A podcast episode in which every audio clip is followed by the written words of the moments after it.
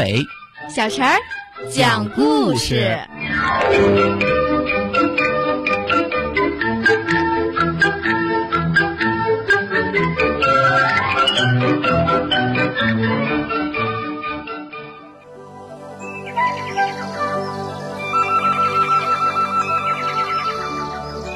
请听故事《树叶小船》。我一听，急忙说：“大婶儿，就让小景子睡在我家吧。我家炕大，爸爸又没在家。”我娘和小景子的娘当然也愿意这样做。于是我娘揽着小弟弟睡在炕外的一个被窝里，我和小景子睡在炕里的一个被窝里。我头朝炕头，他头朝炕尾，脚丫蹬着脚丫，打通腿睡。我睡下了，可一伸腿儿，被窝里没有人。我赶紧坐起来，原来小景子躺在被窝头上，刺猬似的缩成一团，压根儿没伸腿儿。嘿嘿，这小景子真有意思，干嘛不伸腿儿呀？谁把你的小脚趾咬下一个去吗？到了星期天，我俩伴背上小草筐，拿上小镰刀，一块儿到小河边砍草。河崖上的草像铺在地上的绿毯子，不大会儿便砍满了一小筐。我们尽情的玩耍。他给我玩他那只有炮塔的铁壳小军舰，我教他踢毽子。起初他不愿意学，说这是小闺女干的事儿。我说：“什么闺女小子的，哪里分得这么清？学！”我便给他做起示范。当然，一个腿有毛病的小姑娘踢起毽子，那动作很搞笑，你是很容易想象得到的。但是小景子却一丝不笑，非常认真的模仿着。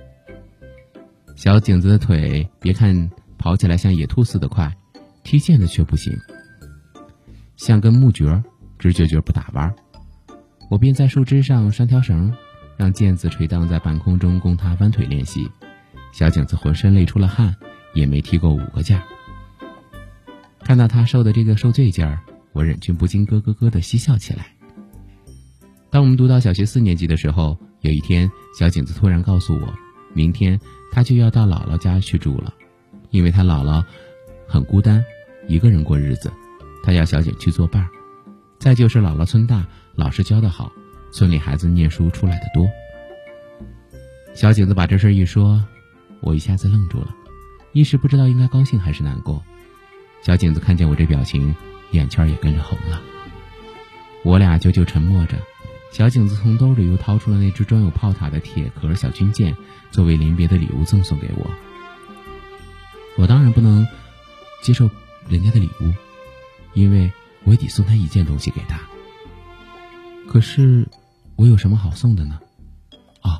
我忽然想起了那只竖琴式的蝴蝶发卡，我马上下命令似的说：“小景子，闭上眼睛，伸出手来。”小景子照我的话做了。我把那个竖琴式从头上摘下来，轻轻地放在了他的手心里。然后蹑手蹑脚的，在一棵大椿树后面隐藏起来。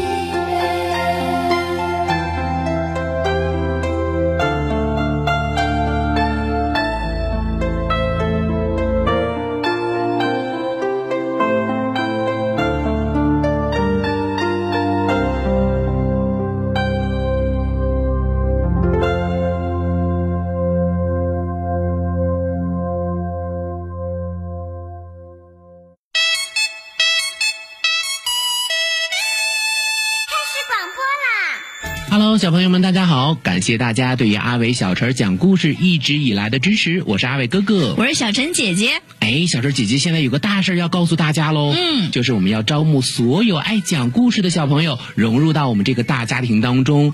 如果说你也是一个喜欢听故事、讲故事、爱表达的小朋友，一定要记得来报名哦。报名方式可以通过搜索公众号“吕梁交通广播”微信来报名，也可以通过我们的蜻蜓 FM 来报名哦。嗯，你可以采取留言的方式就可以找到我们了。阿伟哥哥、小陈姐姐、大白哥哥、燕子姐姐在这里等你你哦。